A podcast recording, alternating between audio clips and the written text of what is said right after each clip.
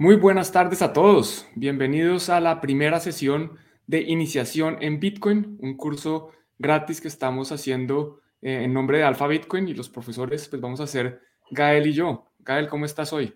Muy buenas, Juan Pablo. Pues la verdad que súper feliz, muy ilusionado de estar empezando este primer curso y encantado de, estar contigo y con todo el mundo que nos está viendo a través de Alfa Bitcoin y la verdad que pues muy ilusionados de estar aquí con todo el mundo. De acuerdo, comparto esa emoción, esa motivación que nos ha traído hasta acá para crear este curso. Es un curso al que le hemos dedicado, creo que los últimos meses y, y si no, los últimos años, porque eh, parte de lo que estamos aquí compartiendo es el conocimiento adquirido en, en, cinco años cada uno, un poco más de estudio de Bitcoin, de compartir lo que hemos aprendido. Y bueno, el resultado es lo que van a ver acá en esta presentación. Les voy a compartir mi pantalla en este momento. Eh, les, les, voy avisando de una vez que las, los recursos que vamos a presentar durante este curso van a estar disponibles en la página web de alfabitcoin.io. Aquí abajo pueden ver alfabitcoin.io las personas que se han registrado a este curso, hay personas que lo pueden estar viendo por, por YouTube, bienvenidos, todos lo pueden ver, es completamente gratis, abierto, pero para acceder a las diapositivas, a las presentaciones, algunos recursos adicionales que hemos preparado, eh, digamos, de estudio complementario, bueno, van a tener que registrarse y va a haber un eh, grupo, va a haber un, esto se llama un blog, una entrada, eh, como un, parte de los recursos que tenemos para los miembros de la comunidad, están eh, todo lo que utilizamos para cada uno de los cursos, tanto este como otros que vamos a seguir haciendo. Entonces, bueno, pues voy a empezar de una vez. El curso se llama Iniciación en Bitcoin. La primera sesión es una introducción tanto al curso como a Bitcoin, a pesar de que no vamos a entrar tan en detalle en Bitcoin, porque para eso están las próximas sesiones de las cuales les vamos a hablar más adelante. Muy importante tener en cuenta es que la información que vamos a presentar en este documento y durante todo el curso no debe ser tomada como recomendación de inversión. Ni Gael ni yo somos asesores de inversión, eso no es nuestro trabajo, entonces no puede ser tomada, no nos vamos a responsabilizar por las decisiones que tomen eh, las personas después de ver este curso, ni antes ni durante, o sea que si están haciendo trading en este momento, bueno, pues cada uno es responsable de sus actos, aquí entiendo que todos somos mayores, y la inversión en criptoactivos no está regulada en varios países, eh, especialmente por ejemplo en España, que nos hacen hacer este disclaimer, eh, puede no ser adecuada para los inversores minoristas y puede perderse la totalidad del importe invertido, como con cualquier inversión. Todas las inversiones, eh, por definición, implican algo de riesgo. Voy a, no, no vamos a saludar a todos los que nos están saludando en el chat, les agradezco mucho. Si quieren seguir saludando, bienvenidos. También pueden ir dejando sus preguntas. Hacia el final de la sesión vamos a, a responder todas las que quedaron pendientes y si vemos alguna que es relevante en su momento, pues vamos a sacarla para, para responder, si ya sea del curso, ya sea de Bitcoin, eh, preguntas personales son aceptadas, no significa que las vayamos a, a responder. Bueno, y, muchas gracias y, por... Y Juan, y en, la, y en la página web también, para los que nos estáis siguiendo en la página web, en la, en la zona del, del, curso, también estoy yo aquí uh, al, al, mando un poco de esta parte de la nave y estoy, estoy leyéndoos para cualquier comentario o pregunta que hagáis, luego ya las vamos, repasando. Que sepáis que no hay que estar en el chat de, de, YouTube o donde sea, sino que estamos aquí pendientes de la propia plataforma de, de Alpha Bitcoin. Perfecto, gracias por la aclaración. De nuevo, si están viendo, esto en YouTube, el contenido audiovisual va a ser el mismo. Sin embargo, les recomendamos ir a la página de Alpha Bitcoin porque ahí es donde va a estar eh, todo el material y también está un chat donde obviamente esas preguntas van a tener eh, prioridad. Listo. Bueno, un poquito lo que vamos a ver hoy, la agenda del día de hoy. Entonces, primero vamos a hacer, explicarles un poquito qué es Alpha Bitcoin, cómo nace, por qué decidimos embarcarnos en este proyecto y qué tenemos hasta el momento. Después vamos a hablar de por qué Bitcoin, por qué consideramos que Bitcoin es importante y por qué hemos decidido dedicar nuestras vidas a compartir sobre Bitcoin, que es gran parte de lo que hacemos. Yo diría que en algún momento en mi vida fue el 100%, hoy se combina con otras cosas, pero siempre alrededor de Bitcoin. Creo que Gael, algo muy similar, dedicados a Bitcoin, por qué lo estamos haciendo y por qué creemos que es importante que la gente aprenda, que la gente entienda eh, qué es esto que estamos viendo. Vamos a hablar ya, el tercer punto es el curso, iniciación en Bitcoin es el, este curso específicamente. Vamos a dar detalles de para quién está dirigido, eh, cómo son las distintas sesiones que va a contener el curso. y después vamos a entrar en detalle de las sesiones para terminar con, con, las preguntas. Como les decía, si tienen preguntas pueden hacerlas inmediatamente, si no las respondemos las dejamos para el final porque no queremos extendernos mucho más de una hora. Somos conscientes de que aquí hay personas ocupadas y no queremos hacer que pierdan su tiempo y tampoco queremos pues extendernos mucho porque sabemos que es denso. Entonces, Alpha Bitcoin, el proyecto que estamos empezando, primero una breve introducción o no sé qué tan breve de nosotros.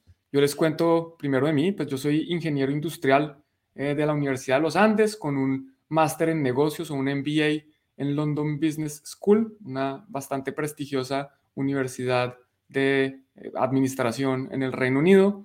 Eh, antes de la universidad estuve eh, más de seis años trabajando en banca de inversión, principalmente asesorando compañías que necesitaban recursos. Entonces trabajé en emisiones de acciones, en emisiones de bonos, créditos sindicados, donde se juntan varios bancos para poder prestar para proyectos grandes.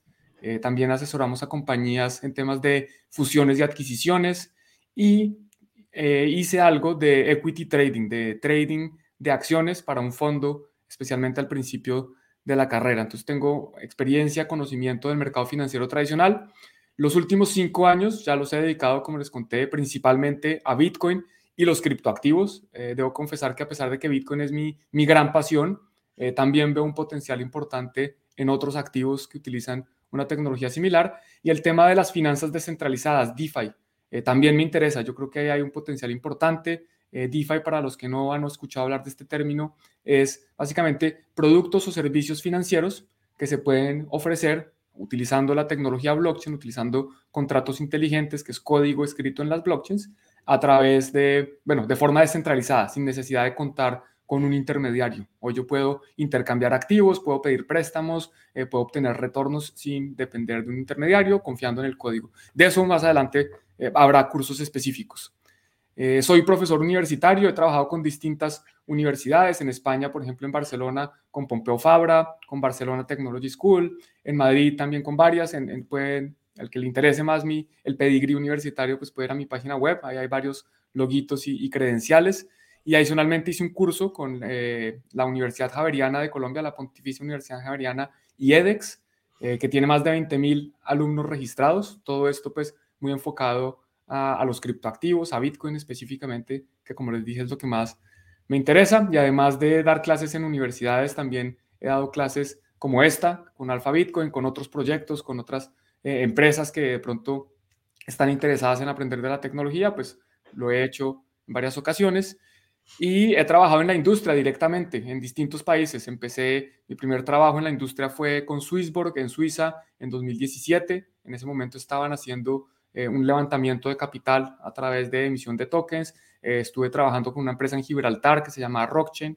Eh, Gibraltar fue uno de los primeros países en el mundo en regular distintos temas relacionados con la tecnología blockchain, la emisión de tokens, los custodios, los prestadores de servicios, ellos lo regularon desde 2018. Yo estuve trabajando un año allá con, directamente con la bolsa blockchain de Gibraltar.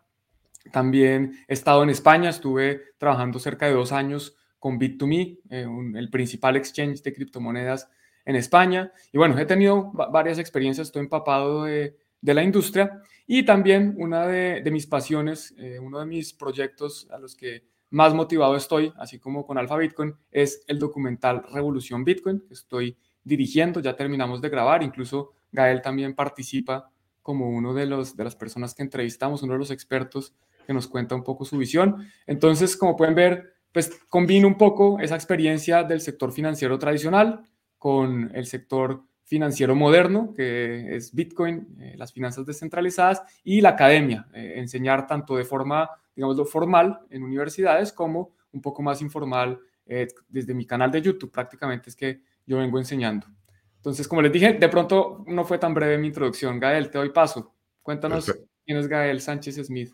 Perfecto, Juan. Pues eh, yo, bueno, saludar a todo el mundo de nuevo y un poco, pues también eh, sobre mí. Eh, yo soy ingeniero de, graduado con honores por la Universidad de Exeter, estudié ingeniería industrial, aunque luego pasé sobre todo a trabajar en mercados financieros. Creo mi pasión siempre fue el tema de la economía, los mercados financieros y comencé a trabajar en Londres, donde después de estudiar la carrera entré a una empresa de prop trading, donde hacía trading con, con renta fija, con bonos alemanes a 1, a 5, a 10 años y fue una experiencia muy enriquecedora, sobre todo a la hora de entender lo que es la política macroeconómica, su impacto en los mercados, tanto de divisas como de renta fija, como de renta variable.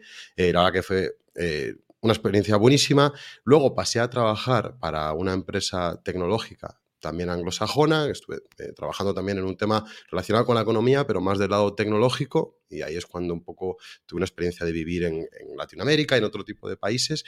Em, mientras tanto, seguía invirtiendo, entonces un poco la inversión yo creo que ha sido una de las principales constantes en mi vida. No necesariamente el trading, que es lo que empecé, empecé haciendo, pero después ya pues una inversión más con un horizonte temporal a medio largo plazo, que creo que es lo que le pasa a mucha gente que empieza pues un poco cargado de adrenalina con el tema de las, de las barras más pequeñitas, intentando entrar y salir y se da cuenta con el tiempo de que eso en general es un poco como ir al casino. Pero pues detectar tendencias más de medio largo plazo y posicionarse a favor de ellas sí que es algo que, que parece alcanzable y que en mi experiencia desde luego que lo es. Entonces la inversión, esos 10 años de inversión han sido, como digo, una de las constantes, pero aparte de eso creo que he desarrollado varios intereses intelectuales, como puede ser pues, el tema de la economía, que como os podéis imaginar eh, ha ido muy en paralelo con, la inversión. Eh, estudié un máster en el Centro de Estudios OMA que dirige Juan Ramón Rayo, eh, con un una inyección muy fuerte de economía austriaca, que es una escuela económica un poco heterodoxa y que tiene un vínculo muy fuerte con Bitcoin, muy interesante. Y antes de eso también había hecho eh, un máster en filosofía moral y política por la, por la Universidad de Salamanca. Entonces, como digo, eh, la inversión ha sido algo central y Bitcoin un poco se cruzó, como os podéis imaginar, en lo que fue mi trayecto de inversión, pues en un momento eh, no tan temprano como yo habría deseado, quizá, y esto pues lo dice cualquier persona, ¿no? En mi caso, fue allá por 2017 que me estaba tomando un año sabático y tuve tiempo de parar un momento y de leer y de explorar un poco ideas nuevas, fue algo muy bueno. Y ahí fue un poco cuando encontré Bitcoin y desde que entendí un poco eh, la propuesta de valor, lo que representa y el potencial, el potencial me refiero a lo, lo infravalorado que se encontraba en ese momento y que, en mi opinión, también podríamos decir lo mismo ahora, ¿no? Respecto a otros activos, eh, cuando eso eh, se volvió claro en mi mente, la verdad que fue un clic y no paré de aprender sobre ello. Creo que fue al mismo tiempo que tú, Juan, aproximadamente en 2017.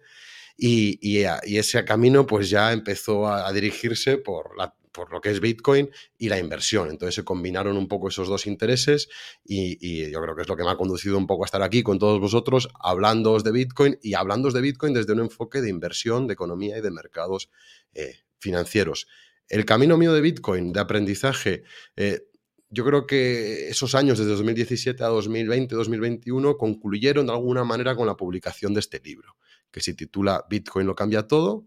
Eh, lo escribí pues eh, al poco de empezar la pandemia, pues fue un momento muy oportuno para dedicarme a escribir y pensé en aprovechar ese tiempo para consolidar ese conocimiento que había adquirido sobre Bitcoin y publicar este libro que si os interesa lo tenéis disponible en, cualquier comercio online, puede ser Amazon o la Casa del Libro o cualquier otro, fuera de España también, eh, lo podéis encontrar en Latinoamérica, es, yo creo bastante fácil encontrar este libro, que es más una introducción a Bitcoin desde un enfoque eh, social, eh, político y filosófico, no tanto desde el punto de vista de la inversión, que, es lo que queremos hacer más aquí en Alfa Bitcoin. Y luego para acabar, pues también mi experiencia docente empezó en universidades hace un año aproximadamente, aquí en España he trabajado con el Instituto de Empresa enseñando precisamente sobre, pues sobre Bitcoin.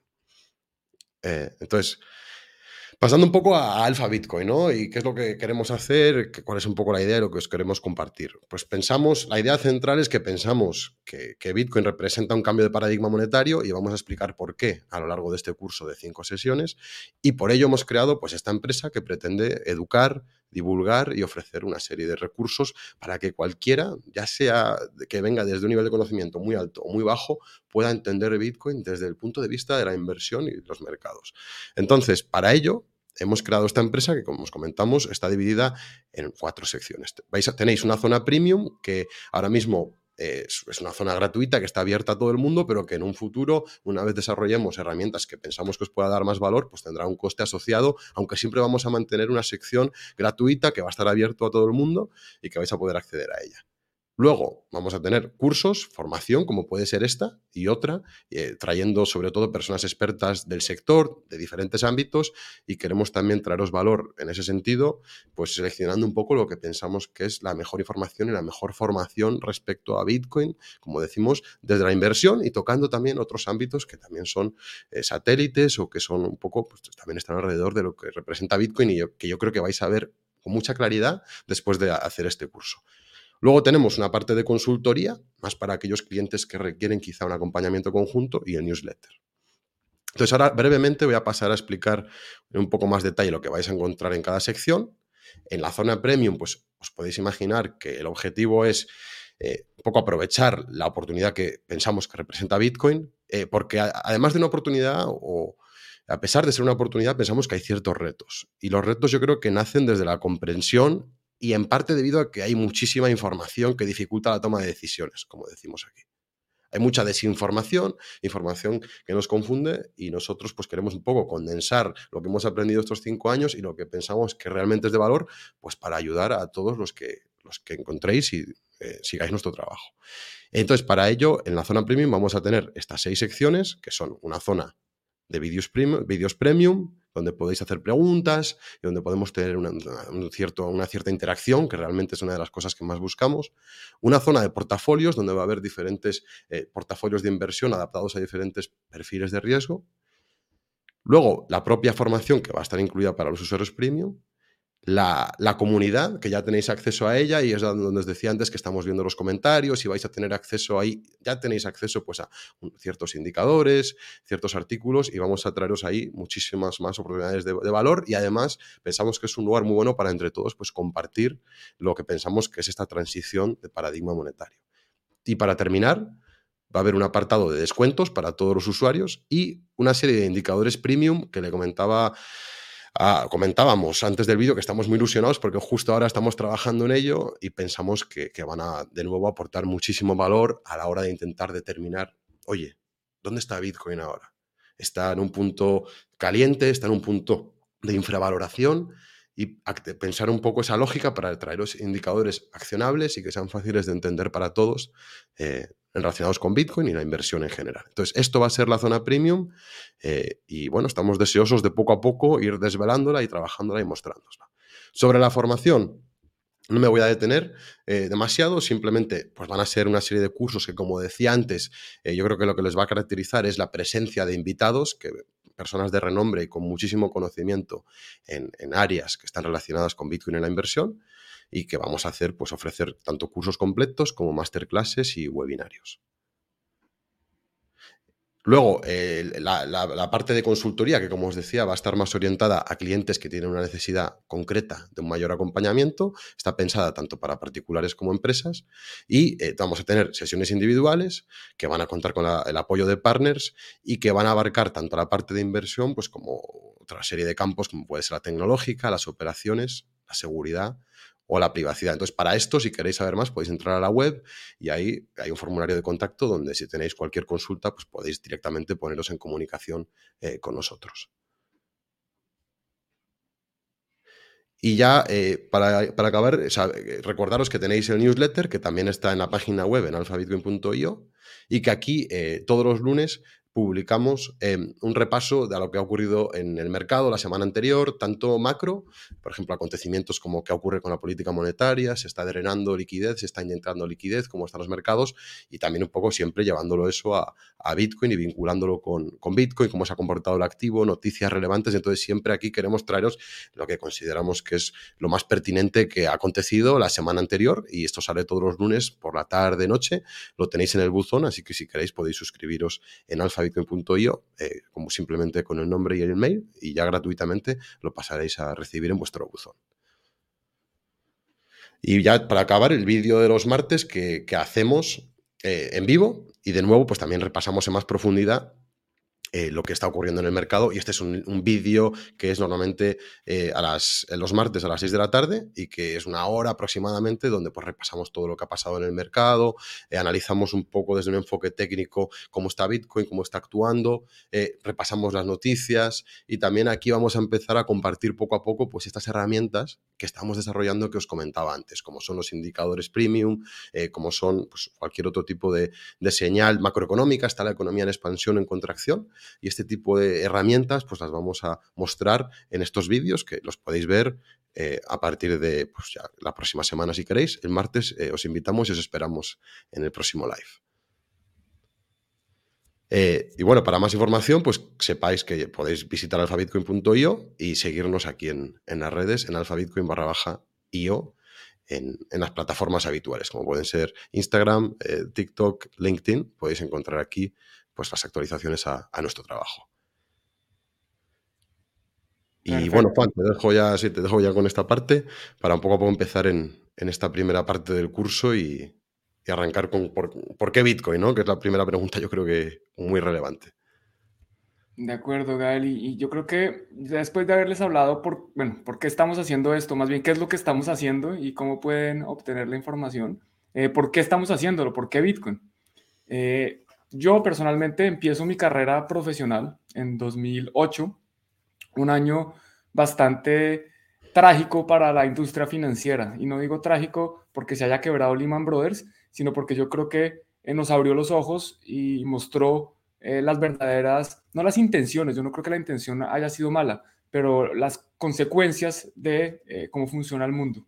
Para los que no saben, en 2008 se vino una crisis inmobiliaria muy fuerte en Estados Unidos los bancos estaban cometiendo algunas acciones, digamos, un poco inescrupulosas. Lo que estaban haciendo era prestarle a personas que no iban a poder pagar por esos préstamos. Incluso en algunos casos les prestaban a personas que, para que tuvieran dos casas y estas personas las denominaban ninjas porque eran personas que no tenían ingresos, no tenían trabajo y no tenían activos. No income, no job, no asset. Y aún así les prestaban dinero. ¿Qué pasó? Pues que eventualmente estas personas no pagaron sus deudas porque no tenían capacidad para hacerlo, pero los bancos lo que estaban haciendo, o parte de lo que estaban haciendo, además de prestarles, es que cogían los préstamos, los empaquetaban, los, juntaban varios préstamos y los vendían como un nuevo producto de inversión.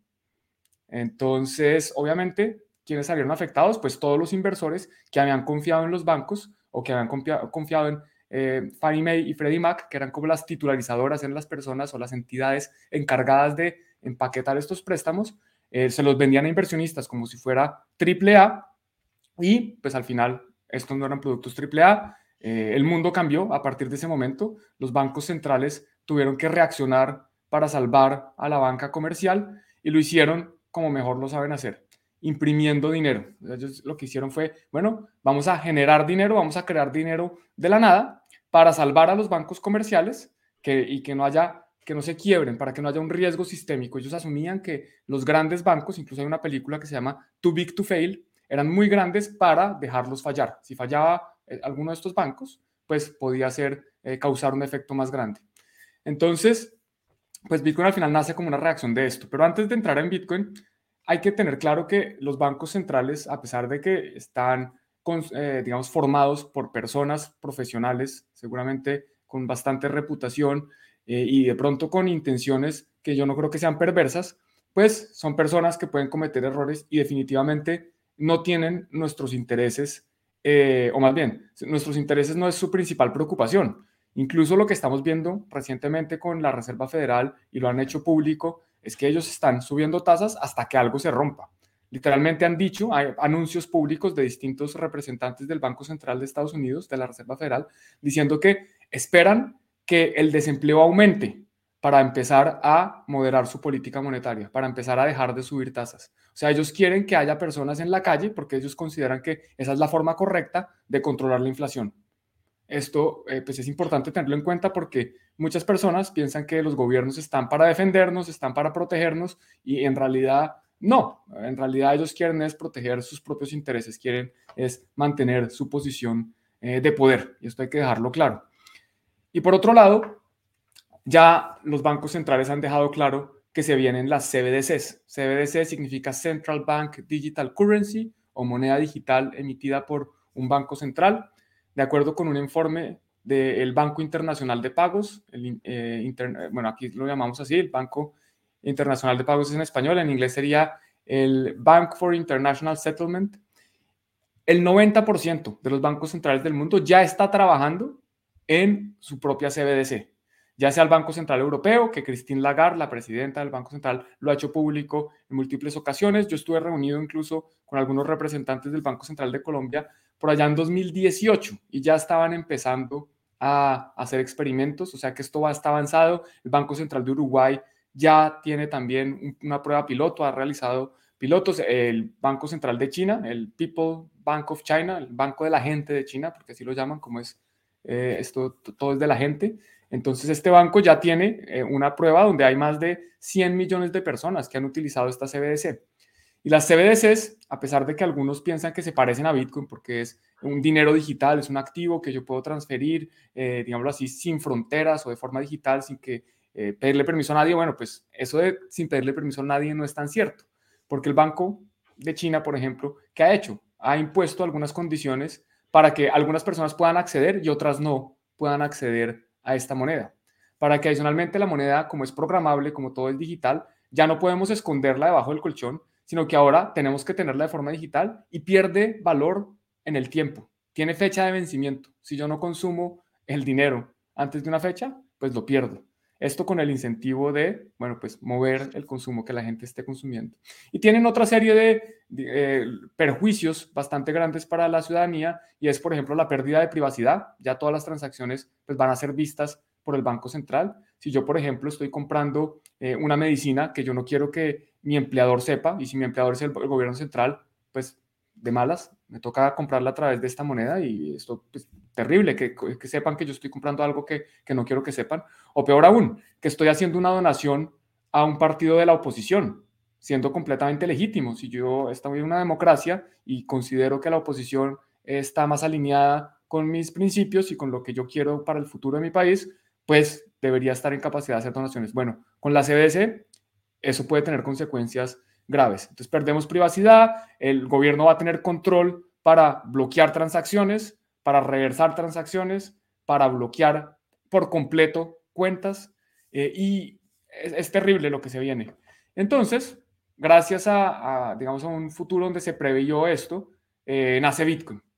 En 2009, eh, Satoshi Nakamoto, bueno, en realidad en 2008, Satoshi Nakamoto publica el white paper de Bitcoin tan solo mes y medio después de la quiebra de Lehman Brothers. Entonces se caen los mercados, se cae la bolsa, el gobierno empieza a imprimir dinero, el Banco Central, que en teoría es independiente del gobierno, empieza a imprimir dinero y Satoshi Nakamoto dice, bueno, pues yo vengo trabajando en esta moneda digital, aquí está un white paper donde explico de qué se trata, esto fue el 31 de octubre del 2008, el 1 de noviembre en algunos países del mundo, y el 3 de enero ya nace Bitcoin, eh, digámoslo así, la, parte más física. Eh, se crea el primer bloque eh, de Bitcoin, donde Satoshi Nakamoto deja muy claro desde la creación del bloque Génesis, de este primer bloque, que esto es una protesta, de cierta forma, en contra de la impresión de dinero. ¿Por qué lo deja claro? Porque tiene aquí este titular de The Times, que es una publicación del Reino Unido, donde dice Chancellor on the brink of second bailout for banks. Básicamente aquí dice el canciller está al borde del segundo rescate a los bancos. Y este periódico, este titular, pues cumple dos funciones. Primero, demuestra que este primer bloque fue creado él o después de el 3 de enero del 2009, porque esta información solo se dio a conocer al mundo. Antes del 3 de enero del 2009 no existía. Bueno, Satoshi Nakamoto la incluye en el bloque, o sea que este bloque tuvo que haberse generado el 3 de enero o después. Antes no había podido haberse generado.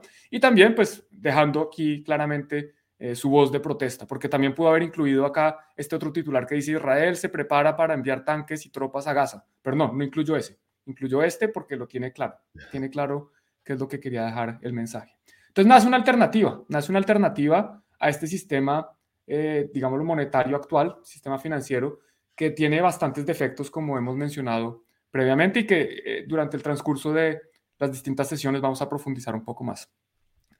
Y para, hasta ahora, pues es la mejor alternativa. Aquí tengo algunas estadísticas. En 14 años que tiene Bitcoin de funcionamiento, ha estado disponible prácticamente el 99.98%. Y este número sigue aumentando. Eh, solo ha estado de baja en 14 horas durante todo este tiempo. Ha estado de baja en dos ocasiones muy puntuales que tocó, pues esto era código experimental, entonces había que verlo. Pero en los últimos 10 años, desde 2014, como pueden ver aquí, Bitcoin ha estado funcionando el 100% del tiempo. O sea que es un sistema que es una alternativa, puede haber más y puede que en el futuro se sigan inventando, pero hasta el momento está, desde mi punto de vista, demostrado ser la mejor alternativa, muy confiable y con unas características que vamos a seguir explorando y una forma de utilizarse también muy práctica que hacen que, desde mi punto de vista de nuevo sea la mejor alternativa hasta el momento. Y para algunos es la única alternativa. No es, que sea la mejor, no es que sea eh, una más, no, es que es la única, no tienen otra opción. Aquí, por ejemplo, está el caso de esta niña en Afganistán. Este ejemplo lo saco de el primer libro que yo me leí sobre, sobre Bitcoin y, criptomonedas en general en 2017, cuando yo empecé a estudiar. Y el libro habla del caso de esta niña que empieza a aprender programación, pero es que resulta que en Afganistán las mujeres no pueden tener propiedad, las mujeres no pueden tener una cuenta de ahorros, no pueden tener una cuenta bancaria, no pueden tener eh, una casa, no pueden tener nada, no, no pueden tener propiedad, ellas son propiedad en Afganistán.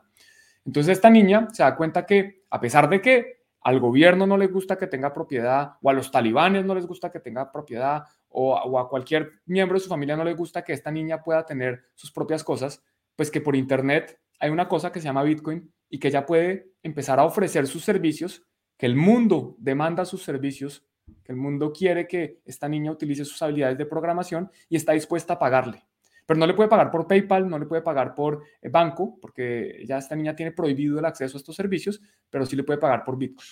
Entonces, para esta niña Bitcoin literalmente abre un mundo de oportunidades. Esta niña puede empezar a tener, a mejorar su calidad de vida, la calidad de vida de su familia. Puede empezar a comprarse un mejor ordenador, un mejor computador, empezar a pagar internet más costoso, empezar a utilizar herramientas de privacidad para, eh, por ejemplo, VPNs o cosas que tiene que pagar para poder hacer mejor su trabajo, puede empezar a comprar electrodomésticos gracias a Bitcoin, gracias, o, más bien, Bitcoin lo utiliza como herramienta, en realidad es gracias a ella, es gracias a su trabajo, pero Bitcoin es una herramienta que le permite utilizar su trabajo y sacar el máximo provecho eh, del mismo. Y nosotros creemos que Bitcoin es una herramienta que le permite a muchas cosas, a muchas personas, muchas cosas distintas.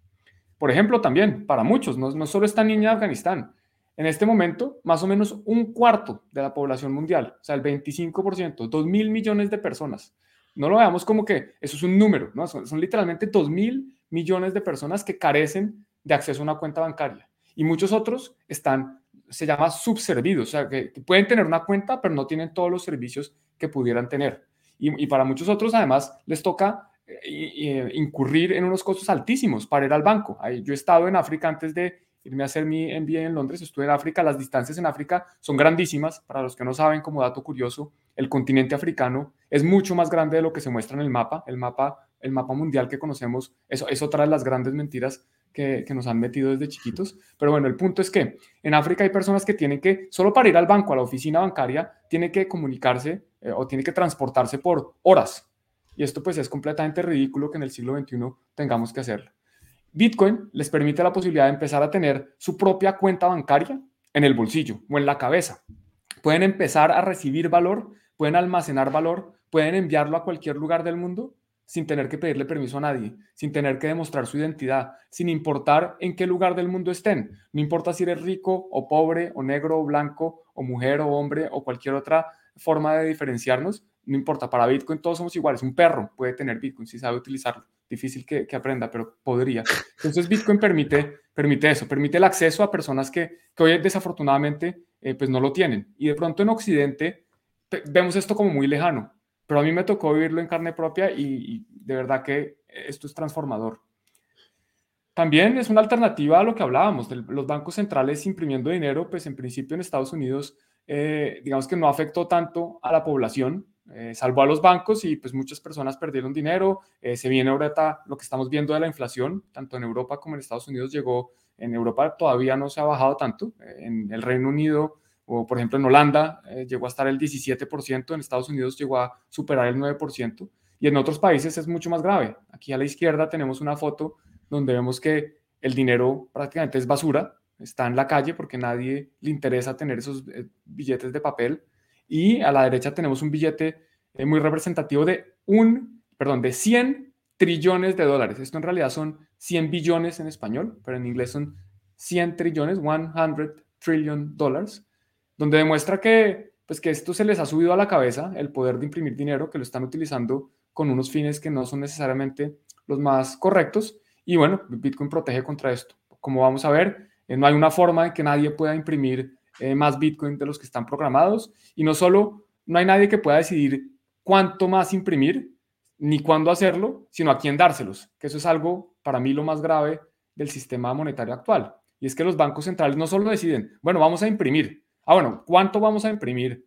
¿Cuándo lo vamos a hacer? ¿Y a quién se lo vamos a dar? Es que para mí eso es lo más grave, que hay unas personas que deciden quién recibe el nuevo dinero. Eso, eso es lo que más me preocupa a mí. Y bueno, pues Bitcoin soluciona eso. Por eso Bitcoin, por eso es que estamos acá. Y también nos devuelve a nosotros el control de nuestros ahorros, por ejemplo, y también me ha tocado vivirlo y lo veo cada vez que voy a Colombia, mi país. Eh, en el mundo hay 70 millones de desplazados. Muchos de estos desplazados, por ejemplo, Venezuela, de los países más afectados, se ha ido cerca de 4 millones de la población, ha salido en los últimos 4 años más o menos, o 5 años. Venezuela es un país de más o menos 30 millones de habitantes, o sea, más del 10% de la población se ha tenido que ir y muchos de ellos pasan por Colombia. Antes de Bitcoin, tenían que irse con lo que pudieran, lo que pudieran poner en su mochila, en su maleta, lo que pudieran arrastrar en bolsas, pasando el río, porque además la mayoría de lo que tuvieran se los iban a quitar o la policía o los grupos armados ilegales, o cuando llegaran a Colombia tampoco eran bienvenidos, y pues tenían que moverse de su país, estaban siendo desplazados, no había oportunidades, tenían que irse a otro lado y tenían que llevarse lo que pudieran. Si les cabía el televisor, buenísimo, si no les cabía el televisor, pues no podían llevarlo. Hoy con Bitcoin pueden moverse por el mundo moviendo su valor sin pedirle permiso a nadie. Pueden cruzar fronteras sin que nadie los robe, porque pueden aprenderse unas palabras en su cabeza o pueden llevarla anotada en un papel o pueden llevarla anotada en distintos papeles por si se moja, por si se daña, por si se les roban el papel, entonces solo anotó la mitad. Hay distintas formas en que pueden mover este Bitcoin, de nuevo, sin demostrar su identidad, sin que nadie los pueda parar en la frontera, o los pueden parar, pero no les pueden quitar sus recursos. Y de cierta forma, yo también me puedo beneficiar de esto. Todos nos podemos beneficiar de esto. El día que queramos irnos por alguna razón, X o Y, porque queremos irnos, el dinero que nos hemos ganado con el fruto de nuestro trabajo es nuestro, o debería serlo. Yo no sé si eh, alguien piense distinto, pero pues, Bitcoin nos permite eso. Y finalmente, para terminar esta parte de por qué Bitcoin, Bitcoin es visto como distintas cosas para distintas personas. Hay personas que lo utilizan o lo consideran una moneda, hay personas que lo consideran un activo refugio, por eso lo llaman también el oro digital. Otros un activo especulativo, como mencionaba Gael, hay personas que están haciendo trading intradía todo el tiempo, apalancados, mirando, utilizándolo. Todo esto para mí es legítimo. Personas que lo utilizan como una herramienta de ahorro. Personalmente yo creo que más que inversión, para mí es ahorro porque yo lo tengo ahí guardado, yo no estoy mirando cuándo comprar y cuándo vender, yo estoy pensando en el futuro de mi familia y es, un ahorro que estoy teniendo ahí. Eh, y no importa como cada uno lo vea. Bitcoin puede ser distintas cosas. Lo que sí es una realidad es que no va a dejar de existir. Bitcoin llegó acá, Bitcoin está acá para quedarse, destruirlo, desaparecer Bitcoin es prácticamente imposible. Y hago este, pongo este meme, eh, esto es un cartoon que antes decía, esto es una junta directiva, digamos, de un banco, por ejemplo, y el banco dice, oigan, tenemos que repensar nuestra estrategia de desear que Bitcoin desaparezca. Creo que esto ya es una realidad, ya los bancos y las distintas compañías lo han asumido. Antes era, antes el, el meme original decía, tenemos que repensar nuestra estrategia de esperar que el Internet desaparezca. El Internet no va a desaparecer, Bitcoin no va a desaparecer, nos puede gustar o no gustar. De pronto hay personas que dicen, no, mire, todo lo que usted ha dicho no me gusta. Yo quiero que el gobierno controle el dinero, que, que, la gente tenga que pedir permiso para eh, abrir su cuenta, que, mejor dicho, eh, es legítimo, pueden querer eso. Pero lo que no pueden querer es que desaparezca porque no va a pasar. Entonces hay que adaptarnos a la nueva realidad. Bitcoin está acá con nosotros y pues qué mejor que aprender de esta herramienta y de cómo beneficiarnos de algo que eh, desde mi punto de vista es inevitable. Algunos también pueden creer que va a desaparecer, pero bueno, eh, creo que están en, otro mundo. Ahora sí, va una pequeña introducción del curso. ¿Qué es lo que vamos a ver en este curso? Ya hemos visto un poco de, bueno, quiénes somos nosotros, qué es este proyecto de Alpha Bitcoin. ¿Por qué, Bitcoin? Y ahora, ¿cómo va a ser la estructura de este curso? Hmm. Adelante. Eh, Bien, antes de arrancar con esta parte, hay un par de comentarios en, en Alfa Bitcoin, en la comunidad, que, me han gustado. Bueno, Estudios de Bitcoin nos saluda, le mandamos un abrazo, aquí tiene muchas palabras para nosotros. Y eh, luego, Alfonso pregunta cuándo sale el documental de Revolución Bitcoin. La, pregunta que creo que la escuchas bastante a menudo, ¿no? sí, esa es la, eh, pregunta del millón. Está en el horno. Yo les puedo contar. Ya terminamos de grabar eh, entonces esa parte por lo menos nos tiene tranquilo. Tenemos un esqueleto, ya tenemos el guion final. Eso toca, es que es un proceso bastante largo. Uno piensa que yo, yo que soy youtuber, por decirlo así, que nunca había tenido un contacto directo con el mundo audiovisual, no, no dimensioné lo que es este proyecto. Entonces, eh, estamos trabajando en ello todos los días. Hoy, cuando termine esta clase, tengo una llamada, estamos buscando cómo cerrarlo, pero va a salir. Este año sale porque sale. Eh, ojalá en la primera mitad del año, pero yo creo que va a ser más hacia la segunda mitad. Muy bien. Gracias por la pregunta. Y luego a Abril Camacaro hace una, pregunta, más una reflexión, además me gusta, es muy elocuente, casi poético escribe, y además es, muy interesante lo que comenta, porque dice, eh, un poco, además va en la línea de lo que has comentado, Juan, eh, dice, Bitcoin está muy bien, pero tiene un nivel de volatilidad muy alto. Y él se pregunta o nos pregunta si habría que aceptar que eso lo aleja del alcance de unas alguien con una economía pues más modesta, ¿no? Y entonces yo creo que es una reflexión muy importante que nos hacemos muchos y aquí en Alfa Bitcoin realmente queremos abordar Bitcoin siempre desde un enfoque crítico y haciéndonos este tipo de preguntas. Entonces, sobre la volatilidad de Bitcoin, eh, yo creo que es eh, aquí Abril comenta una cosa, dice, eh, no piensas que Bitcoin, o no pensáis que Bitcoin, Bitcoin puede que no sea un activo para el día a día de las personas que tienen un nivel de, economía más modesto debido a la volatilidad. Y yo creo que en parte hay que, hay que decir que sí. O sea, Bitcoin, como hemos visto en los últimos años, es tremendamente volátil y para el día a día de muchas personas, como puede ser una familia, pues como digo, que vive en un país donde no hay un nivel de renta elevado pues no puede tener todo su, toda su liquidez en Bitcoin porque hay un riesgo de, que haya una devaluación. Bitcoin pues tiene ese riesgo de devaluación. Entonces, en muchos casos no va a ser así para el día a día. Por ahora, o sea, la idea, ahora mismo Bitcoin es muy volátil, pero tampoco sabemos si con el tiempo es muy posible, y vamos a hablar mucho de esto en Alfa Bitcoin, que la volatilidad poco a poco se vaya contrayendo. Si bien nunca va a desaparecer, pero que se vaya contrayendo bastante. Entonces, pero ahora mismo la realidad que tenemos es que es un activo muy volátil. Entonces, como digo, ¿qué puede hacer una persona eh, en esas circunstancias? Quizá no mantener toda su riqueza o todo su ahorro en Bitcoin, pero hay dos cosas muy importantes que has comentado tú, Juan. Que Bitcoin, en primer lugar, la propuesta de valor no es solo una cuestión de, revalorización, también tiene una parte muy importante que es la resistencia a la censura. Entonces, si pensamos una persona que, está huyendo de unas situaciones eh, indignas o porque por el motivo que sea tiene que irse de su país, que puede ser rica o pobre, como puede ser alguien que huye de Ucrania, de Palestina o de Venezuela o de donde sea, esa persona de repente en Bitcoin tiene una herramienta, porque como si no, se va a ir de su país llevándose su patrimonio, que por muy grande o pequeño que sea, tiene que llevárselo de alguna manera. Y llevárselo en oro va a ser muy complicado cruzar una frontera de un país en crisis con, una, con unos gramos de oro o con lo que sea, eh, y llevárselo en, la moneda local, pues no tiene ningún sentido porque la moneda local probablemente esté ya obliterada, como vemos en Venezuela, por ejemplo. Entonces, incluso para personas que se encuentran en esa situación económica, Bitcoin ofrece una propuesta de valor tremenda, que es la resistencia a la censura, la idea de tener un activo que, puedes, es digital, entonces uno lo puede transportar a cualquier parte del mundo. Y eso es, una propuesta de valor que, lo, que hace, lo hace un activo muy singular y muy interesante, ¿no?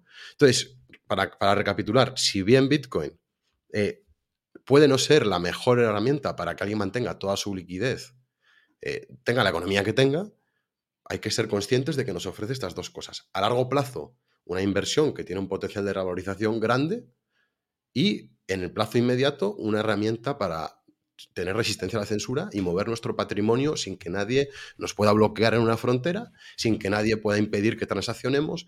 Y, eso tiene un valor muy grande en la sociedad actual, Juan, sobre todo dado, dada la deriva que vemos hacia las eh, monedas de los bancos centrales, las CBDCs, que van a estar controladas por el emisor, por el Estado. Entonces, eh, gracias por la pregunta, yo creo que es, que es muy buena, muy pertinente y la vamos a tratar en más profundidad en el resto de sesiones que, que se vienen del curso, donde vamos a profundizar más en este tipo de, cuestiones. No sé si querías añadir algo más, Juan, pero...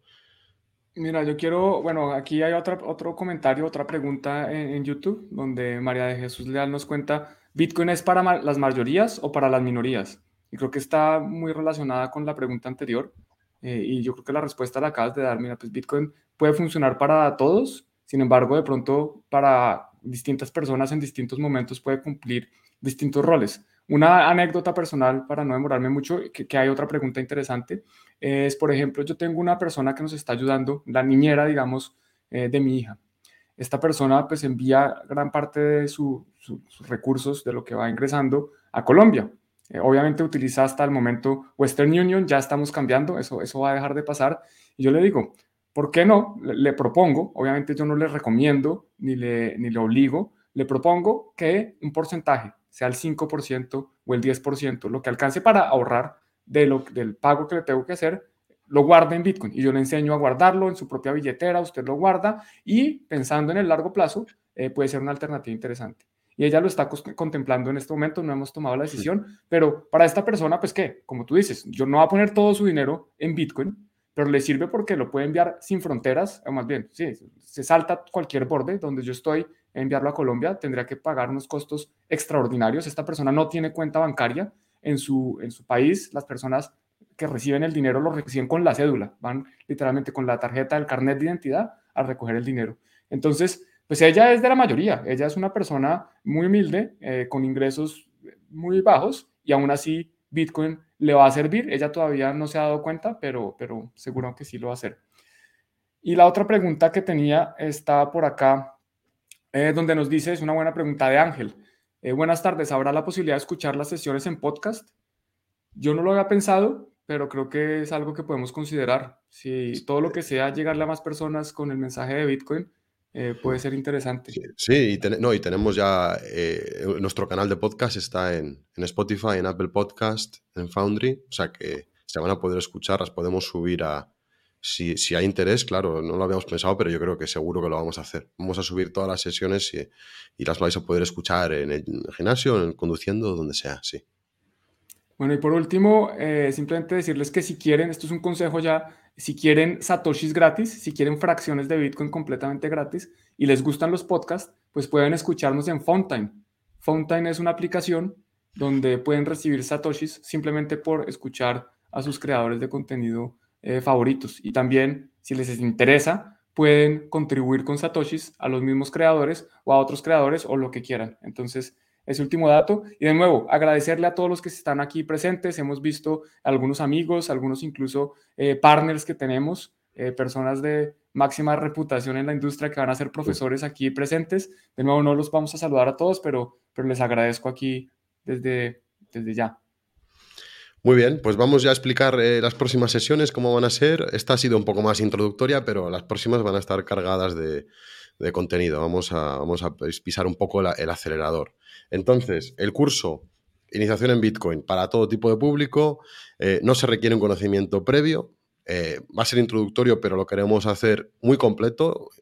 La verdad que yo creo que vamos a conseguir haciendo algo, conseguir hacer algo, pues, como digo, muy integral de lo que es Bitcoin y sus implicaciones las presentaciones ya, ya van a estar desde hoy disponibles para descargar en alfabitcoin.io, estas slides que estáis viendo aquí. podéis entrar a alfabitcoin.io, entrar a la comunidad, que es gratis, donde tenemos aquí ya algunos comentarios y vais a tener acceso a todo el contenido, ya sean presentaciones y otro tipo de contenido que también vamos a ir compartiendo. Además, aquí vais a tener el foro de discusión para hacer preguntas y podemos entre todos un poco cuestionar las cosas, porque en Alfa Bitcoin realmente, como decía antes, tenemos un espíritu crítico, queremos cultivarlo y yo siempre se lo he dicho a mis alumnos en la universidad también, eh, cuestionadme, eh, la contraria y, vamos a compartir ideas porque todos estamos aquí aprendiendo, no es que unos, nosotros seamos los profesores y sea una conversación unidireccional, sino que entre todos... Eh, aprendemos y el conocimiento es tentativo por su propia naturaleza, ¿no? Estamos siempre revaluando las cosas y es con ese espíritu con el que llevamos a cabo este tipo de iniciativas en Alfa Bitcoin. Entonces os animamos a participar en el foro, a registraros y a dejar vuestras ideas y vuestras preguntas. Em, Bitcoin es difícil, eh, pero bueno, tiene algunos retos, no es fácil, como decíamos al principio, y bueno, creo que con este curso vamos a, esperamos que os podamos un poco dar una introducción concisa, precisa e integral a algo que consideramos que es muy relevante, sobre todo ahora, dadas las eh, condiciones del mercado que tenemos después de esta caída, para mí, para los dos, para todos, yo creo que es muy ilusionante pues poder compartir esto, esto ahora en este momento. Em, entonces, en las próximas sesiones, Van a ser sesiones individuales. Esta primera la, estamos haciendo Juan Pablo y yo, pero las siguientes pues vamos a ir alternando. Eh, la... Perdón, si vuelves atrás, Juan, para... Sí, esta, pues la primera introducción somos los dos. Eh, la, sesión segunda vamos a tratar la invención de, Bitcoin y la, la, esta la voy a hacer yo, la segunda. La tercera y la cuarta, que es cómo funciona Bitcoin y Bitcoin en la práctica, las impartirá Juan Pablo y ya la quinta volveré yo para cerrar el curso con una sesión sobre invertir en Bitcoin, Bitcoin desde un poco el, prisma del analista financiero, del inversor, eh, centrándonos en Bitcoin como herramienta de inversión. Esta va a ser la sesión de cierre del curso y así es un poco como las vamos a enfocar, siempre como digo, eh, con vuestros comentarios y esperemos que con la participación como hoy, porque es es un gusto y es todo mucho más interactivo. Entonces, pasando ya a explicar brevemente lo que va a ser la siguiente sesión, que es la 2, después de esta introducción, será la invención de Bitcoin. Aquí le quiero dar un poco, os decía al principio, yo eh, soy eh, en mis tiempos libres eh, filósofo, yo creo que no puedo llegar a tanto, pero aprendiz de filósofo, filósofo amateur, hice ese máster en Salamanca, me encanta la filosofía, la moral y la política, y Bitcoin tiene elementos políticos, morales, éticos muy grandes. Entonces, esta sesión de la invención de Bitcoin, vamos a repasar un poco pues, esos elementos de, un poco de ética y de la ideología que está detrás de Bitcoin y vamos a debatir eh, qué pensamos que son las intenciones de los creadores, cuáles pensamos que son las, consecuencias, ¿no? Entonces, yo creo que esta sesión va a ser muy divertida, va a estar dividida primero en un contexto histórico de Bitcoin, que realmente hoy ya lo hemos empezado a tratar, Juan lo ha hecho en la primera mitad del vídeo, Luego vamos a responder a esta pregunta tan elemental de por qué se crea Bitcoin. Yo creo que para entender algo, la, principal pregunta que debemos hacernos es por qué. Pensar de, forma teleológica, cuál es la razón de ser de algo y si entendemos su razón de ser, estaremos en una mejor posición para valorarlo, evaluarlo y, decidir si es algo que queramos eh, seguir profundizando en ello o no. Entonces luego vamos a ver cuáles son las principales características de Bitcoin, cómo se diferencia del dinero fiduciario, el dinero fiat, el dinero convencional, los euros, los dólares que usamos hoy en día. Y para acabar, eh, vamos a desvelar la identidad de Satoshi Nakamoto. Esto es una broma, obviamente. Vamos a un poco hablar de los cypherpunks. Aquí hay una pequeña errata. Eh, tiene que ser cipher, que se me pasó. Pero vamos a un poco, como decía antes, la ideología de los precursores de Bitcoin y quizá un poco especular sobre la posible identidad del creador seudónimo de Bitcoin. Entonces esta va a ser esta siguiente sesión, que por cierto, en, en alfabitcoin.io ya podéis entrar y en la comunidad eh, eh, tenéis la lista de lectura, eh, que para algunas sesiones os vamos a compartir una lista previa de artículos vídeos o podcasts que podáis escuchar, leer antes de la sesión para estar un poco más informados y, quizá para también preparar algunas preguntas de cara a la sesión. Eh, entonces eso ya lo tenéis en la comunidad, podéis entrar y, ver ese archivo de, la lista de lectura. Después de esta, segunda sesión tenemos la tercera, donde ya Juan Pablo va a entrar a explicar pues, cómo funciona Bitcoin, eh, la diferencia entre Bitcoin, el activo, eh, que es lo que vemos cotizar, ¿no? Con esa volatilidad y Bitcoin, la red, que es algo mucho más estable. Entonces, esa dicotomía eh, luego vamos a, eh, Juan Pablo, vamos a explicar un poco pues, la parte de la blockchain de Bitcoin, cómo funciona, cuáles son sus elementos que, aseguran ese sistema tan robusto que decíamos antes que lleva tanto tiempo funcionando de manera ininterrumpida. ¿no? Vamos a ver cómo funciona. Eh, si bien aquí no somos nosotros ingenieros de informática ni queremos que lo seáis, sí que pensamos que es importante que haya un cierto entendimiento de una tecnología antes de adentrarnos en ella. ¿no? Pensemos como un automóvil, uno antes de subirse pues no, uno no, no, necesita saber cómo funciona el inyector y el pistón y las leyes de la termodinámica que rigen el funcionamiento del motor, pero quiere saber lo básico, ¿no? Hay airbags, hay frenos, freno de mano, volante, y yo creo que vamos a hacer algo análogo a eso, pero pensando en, Bitcoin. Eh, luego, eh, estudiar la política de emisión de Bitcoin, que es algo que realmente lo convierte en un activo tremendamente singular. Eh, pensamos que es el único de su naturaleza porque tiene una emisión completamente inelástica y va a ser muy interesante pues repasar esa propiedad tan relevante de Bitcoin. Después, eh, la, vida de una transacción, cómo se va procesando ¿no? desde que se emite. Y eh, la, parte, el, quien crea el bloque, el elemento de seguridad o uno de los elementos centrales de la seguridad de Bitcoin, que es la minería.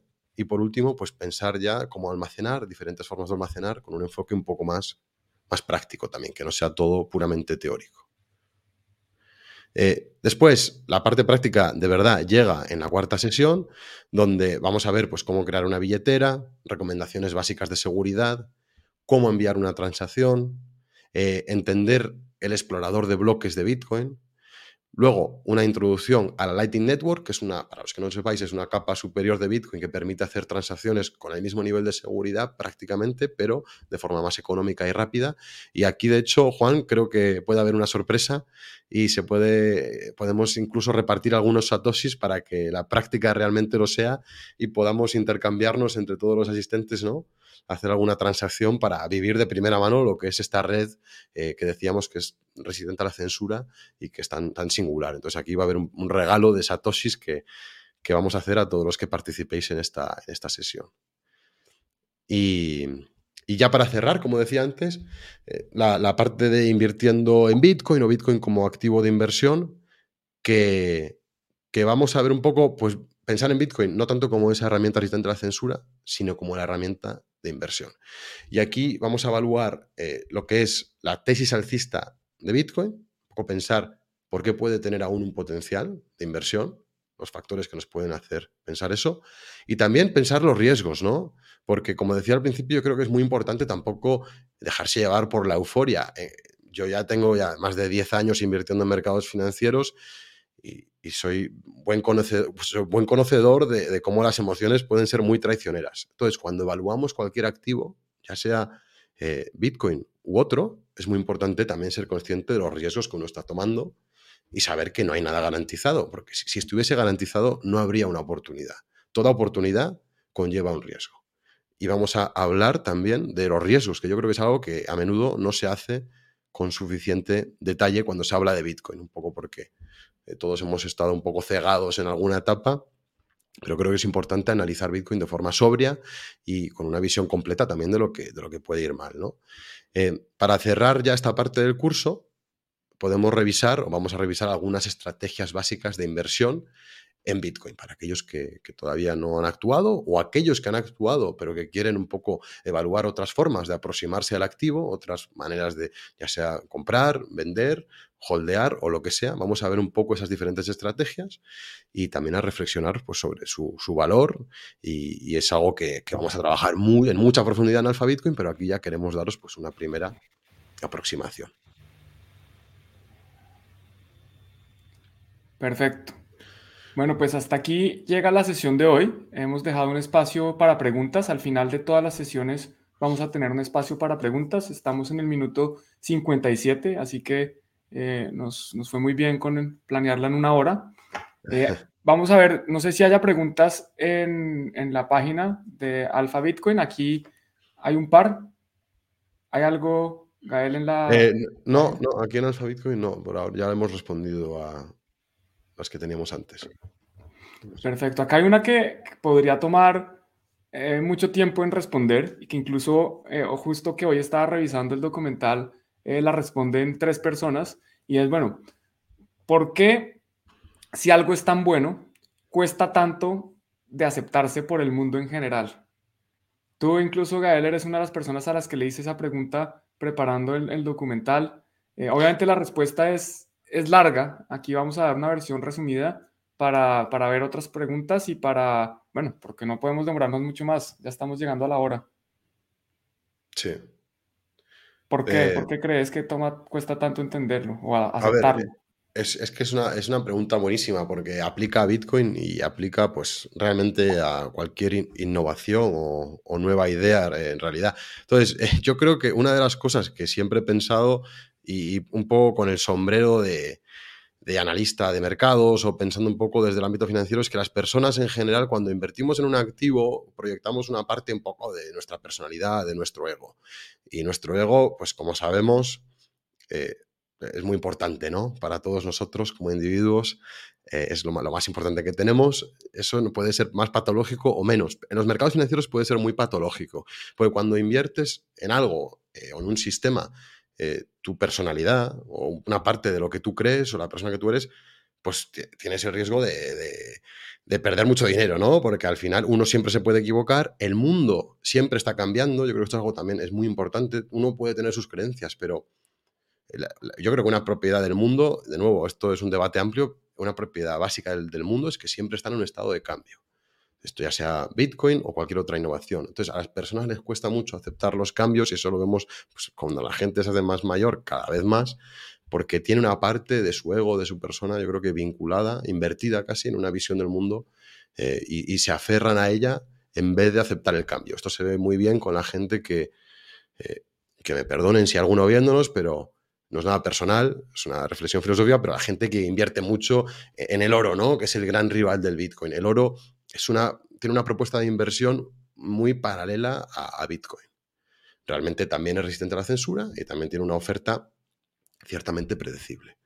Y el oro ha sido el favorito de muchas personas durante años, ¿no? Y, muchos, y de hecho, pues muchas personas se vieron atraídas por Bitcoin precisamente porque consideraban que era un oro mejor. Entonces, cuando aparece algo nuevo como Bitcoin, que supera al oro en todos sus atributos, porque es más escaso, porque es digital, porque es muy fácil moverlo por el mundo, eh, a la gente le cuesta mucho, eh, porque lleva una parte, una parte de su persona, una parte de su visión del mundo, está casada de alguna manera con el oro y no quiere aceptar que el mundo ha cambiado, que el mundo está cambiando. Entonces, como inversores, yo creo que una de las mayores virtudes que podemos cultivar es abrazar el cambio, aceptar el cambio y, un poco adaptarnos a él, cuestionarnos siempre las cosas y, como decía antes, es algo que queremos hacer mucho aquí en Alfa Bitcoin. Cuestionarnos todo, pensar de forma crítica y aceptar que el mundo siempre está cambiando y, oye, hoy es Bitcoin y mañana puede venir alguna, no sabemos cuánto tiempo va a durar Bitcoin, va a durar 50, 100, 200 años, 500 años, 1000 años, ¿quién lo sabe, no? Solo nos lo va a decir eso, pues el futuro. Entonces, yo diría que esa es como yo respondo a la, esa pregunta y es un poco basada en mi propia introspección, porque yo también he sido la persona tozuda, testaruda a veces, que, ha sido reticente a aceptar cambios o aceptar un poco errores y aferrarme a mis creencias. Yo creo que es, una, es algo muy natural en el ser humano, pero que, es bueno un poco cuestionarse o controlar esa inclinación eh, cuando estamos evaluando inversiones o innovaciones como es Bitcoin u otras. Buenísimo. Pues yo complemento un poco tu respuesta con, Juan, ejemplos estás en... concretos. No te escucho. Estás ah. Hola, ¿me escuchan? Sí. sí, perdona, perdona. Sí, sí, sí, ya sé. Era yo, era yo. No pasa nada. Bueno, eh, simplemente complementarlo con, con ejemplos concretos. Primero, bueno, yo cuando la primera vez que escuché hablar de Bitcoin, mi hermano me dijo, oiga, está esto de Bitcoin, ¿por qué no compramos eh, para invertir? Y yo le dije, no, deje de ser tan tonto. Bitcoin, una moneda de Internet, no, eso es una estafa, eso tiene que ser una pirámide. ¿Cómo se va a meter en eso? No pierda su dinero. Entonces, lo primero es eso que mencionaba Gael. Eh, nos cuesta aceptar lo nuevo, nos cuesta, porque además no lo entendemos. Yo cuando pues, mi hermano me dice, compremos Bitcoin, yo no sabía que era Bitcoin y lo primero que hice fue, bueno, no, eso nuevo, eso extraño, esa cosa rara, no, no lo acepto. A pesar de que después me costó mucho eh, entender, más que me, costó mucho, muchos años después eh, llegué a hacerlo. un ejemplo. Otro ejemplo concreto. ¿Recuerdan cuando em, se empiezan a hacer los pagos por Internet? La gente no quería pagar con tarjeta de crédito y, estaban, eh, se, rehusaban a utilizar su tarjeta de crédito para pagar por Internet porque podía ser eh, muy inseguro. Entonces, lo mismo, hay una nueva tecnología, permite hacer cosas nuevas, pero nos da miedo. Entonces, el miedo, digamos que hace que la gente diga, oiga, no, todavía no quiero entrar ahí.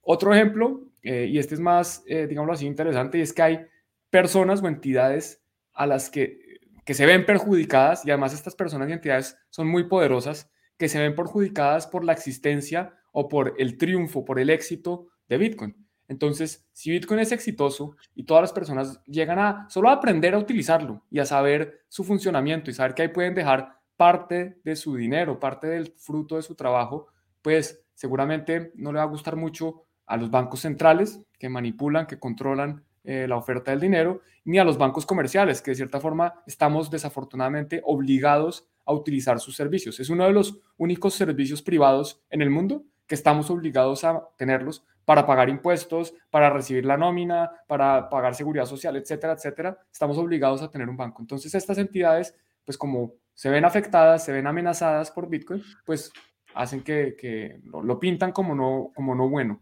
Entonces yo creo que esos son otros argumentos para, para decir por qué, siendo tan mm. bueno o teniendo estas propiedades que hemos descrito, eh, ha sido difícil su, aceptación.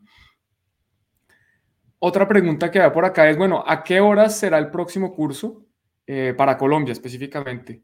Entonces, bueno, los, esta sesión fue el jueves a las 6 pm hora de España, 12 pm hora de Colombia, y se va a mantener así por las próximas cuatro sesiones. Este curso va a ser todos los próximos, el próximo jueves, el siguiente jueves, el siguiente jueves y el siguiente jueves a las 6 pm hora de España, 12 pm hora de Colombia y bueno, en sus distintos países pueden hacer las cuentas porque nos han escrito, en este momento estaba leyendo los mensajes, me gustaría mostrarlos todos en pantalla, pero desde Argentina, desde Valencia, desde Colombia, desde varias partes del mundo, eh, mensajes muy motivadores que nos hacen seguir con ganas de eh, continuar trabajando y trayéndoles este contenido eh, de verdad que es, eso es lo que a mí más contento me tiene, que, que la recepción ha sido muy buena y todos sus mensajes. Hay, hay una, también por aquí, Juan, eh, Daisy nos pregunta, igual tú conoces mejor la, la Chivo Wallet de El Salvador, pregunta si es una wallet confiable. Bueno, y esto lo vamos a ver más en detalle en la sección, en la sesión, perdón, en la sesión 3, que es la sesión de, la última parte va a ser de cómo almacenar. Chivo Wallet eh, tiene algunas... A ver, Chivo Wallet es una billetera que se llama custodial, se conoce como eh, donde hay un tercero que realmente custodia nuestros Bitcoin. Entonces, gran parte del poder de Bitcoin es que nosotros podemos tener el acceso a nuestros recursos y el control de nuestros recursos. Con Chivo Wallet esa característica de Bitcoin se pierde. Eh, se puede tener exposición al precio de Bitcoin. Si, si yo compro un Bitcoin y lo guardo en la Chivo Wallet o una fracción de Bitcoin y lo guardo ahí, Bitcoin sube, pues mi Bitcoin va a subir de precio con respecto al dólar. Pero ¿qué pasa? Que ya no es incensurable, que ya no es resistente a la confiscación, que ya no es, eh, mejor dicho, que estoy confiando en que el, el proveedor o el, el, operador del archivo wallet, que de cierta forma es el gobierno, no va a congelar mis recursos o que realmente esos recursos estén ahí. Yo estoy confiando en que el gobierno utiliza esa billetera. Para resumir, eh, no es la billetera que yo recomendaría utilizar, puede ser una billetera eh, buena para empezar, para empezar a ver cómo funciona Bitcoin, para eh, recibir los 30 dólares gratis que, recibían las personas que lo, descargaban por primera vez en El Salvador, pero también yo no es la, la billetera que recomendaría, es mejor que nada, pues yo creo que sí, pero vamos a ver que hay muchas mejores soluciones que el archivo wallet.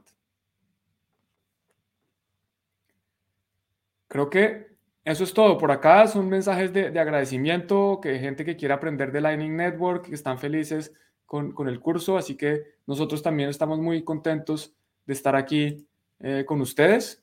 Esperemos que, les haya gustado esta sesión, como mencionó Gael, pues es, es introductoria al curso y, un poquito a Bitcoin, pero las sesiones sí van a estar mucho más cargadas, especialmente por lo menos yo, yo hablo de las, de las mías, van a estar densas. O sea que eh, importante poner atención, pueden repetirlo, pueden ver el video de nuevo en cámara lenta, en cámara rápida, como quieran. Y de nuevo, recuerden que va a haber recursos extra. Entonces, si algo no quedó claro, de pronto leído puede ser mejor o de pronto eh, explicado de otra forma para que, para que contemplen pues eh, inscribirse a Alpha Bitcoin. Todo esto hasta, hasta, ahora es gratis. Este curso va a ser siempre completamente gratis y así como los, los demás recursos. La presentación ya está montada y por mi parte eso es todo. No sé, Gal, si nos queda algo eh, más por decir. No, la semana que viene pues estaré yo con la próxima sesión de un poco de la, del curso, la parte de la invención de Bitcoin que os decía antes y que recordaros que si queréis hacer login a la comunidad, ya he subido ahí el, documento Word con la lista de lectura. También hay un vídeo de Andreas Antonopoulos, hay un podcast y hay un pequeño artículo. Tampoco he puesto muchas tareas, pero creo que, os va a resultar interesante para los que queráis dedicar, queráis, dedicar un poco más de tiempo antes de, tener la sesión. Eh, pues que podéis ir ahí, empezar a leer ese contenido y luego, pues, igual os surgen preguntas que podemos resolver en la, en la sesión en vivo de la próxima semana.